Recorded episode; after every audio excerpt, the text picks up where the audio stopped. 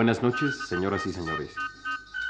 Radio Universidad Nacional de México presenta un programa de la serie Nuestras Literaturas Prehispánicas, producción a cargo del doctor Miguel León Portilla.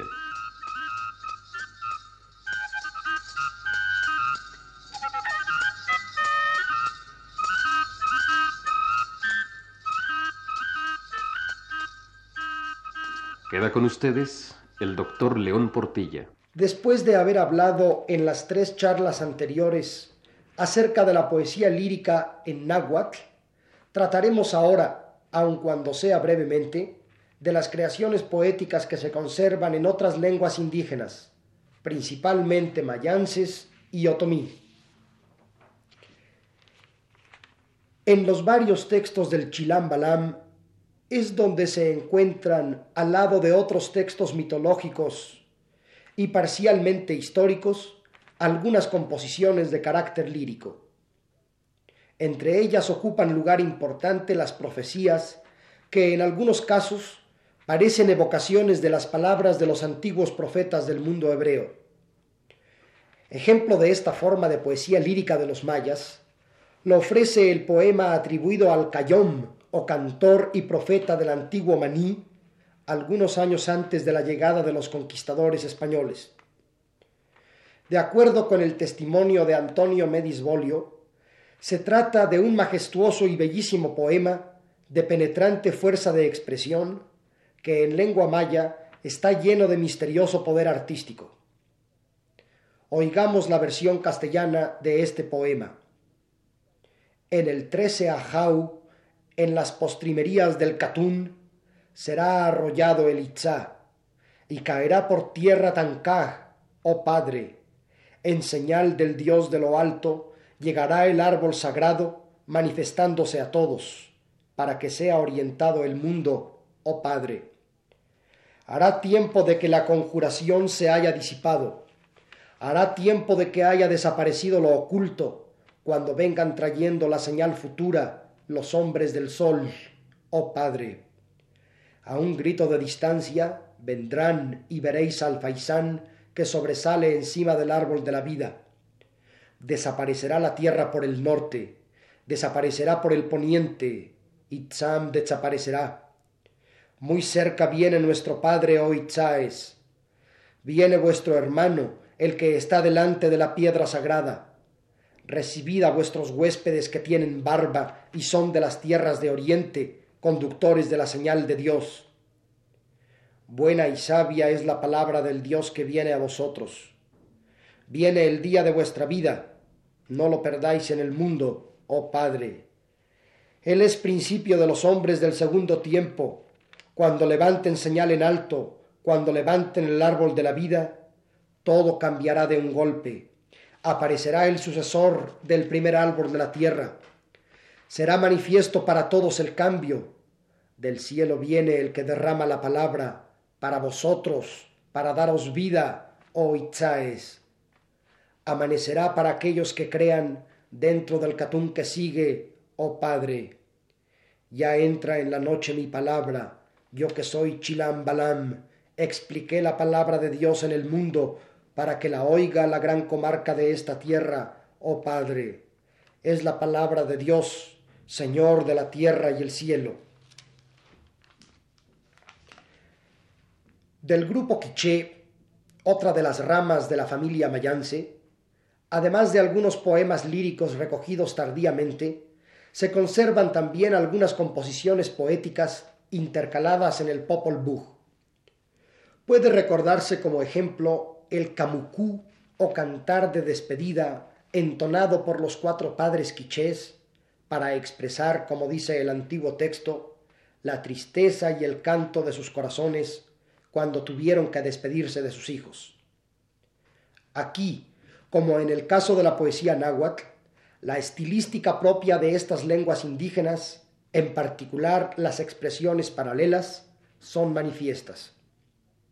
Escuchemos el texto. Oh hijos nuestros, nosotros nos vamos, nosotros regresaremos. Sanas recomendaciones y sabios consejos os dejamos, y vosotros también, que vinisteis de nuestra tierra lejana, oh esposas nuestras. Nosotros volvemos a nuestro pueblo. Ya está en su sitio nuestro Señor de los venados. Manifiesto está en el cielo. Vamos a emprender el regreso. Hemos cumplido nuestra misión. Terminados están nuestros días. Pensad en nosotros. No nos borréis del recuerdo.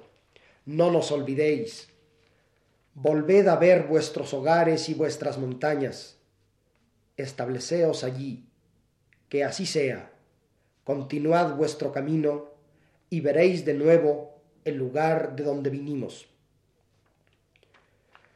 Pocos como son los vestigios de la poesía lírica mayance, dejan entrever, sin embargo, que al igual que entre los pueblos nahuas, hubo también entre los mayas cultivadores de esta forma de expresión literaria.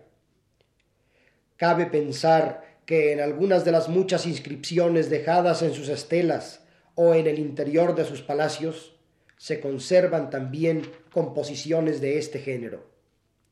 No pocas sorpresas aguardan a quienes al fin logren descifrar por entero la escritura de los antiguos mayas. Oigamos ahora algo al menos acerca de la poesía lírica otomí. Sin amargura, con una eterna sonrisa, los tantas veces despreciados otomíes aceptaron su destino y dejaron aquí y allá en sus composiciones literarias el testimonio del modo como sintieron y vivieron su existencia.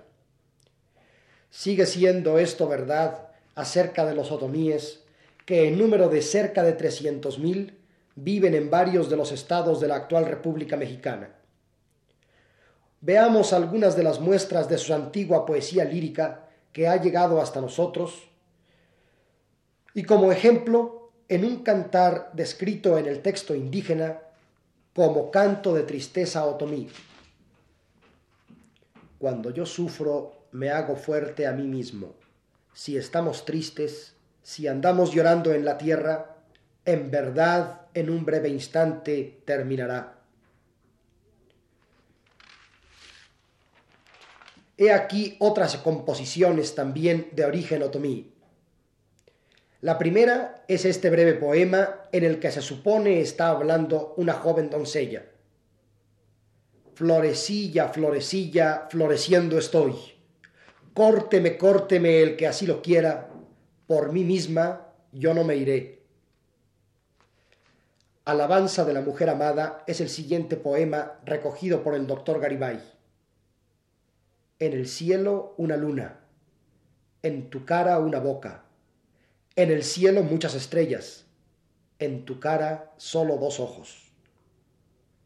Para concluir ofreceremos un último ejemplo, expresión sencilla del pensamiento otomí acerca del sentido de la vida.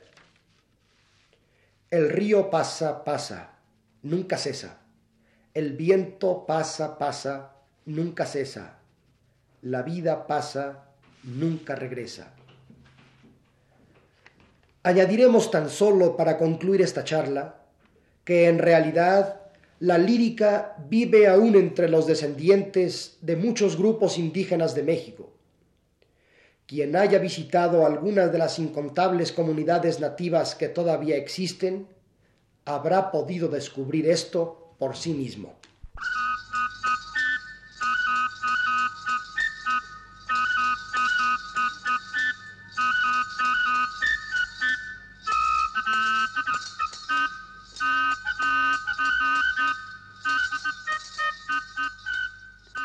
Este ha sido un programa de la serie Nuestras literaturas prehispánicas, a cargo del doctor Miguel León Portilla.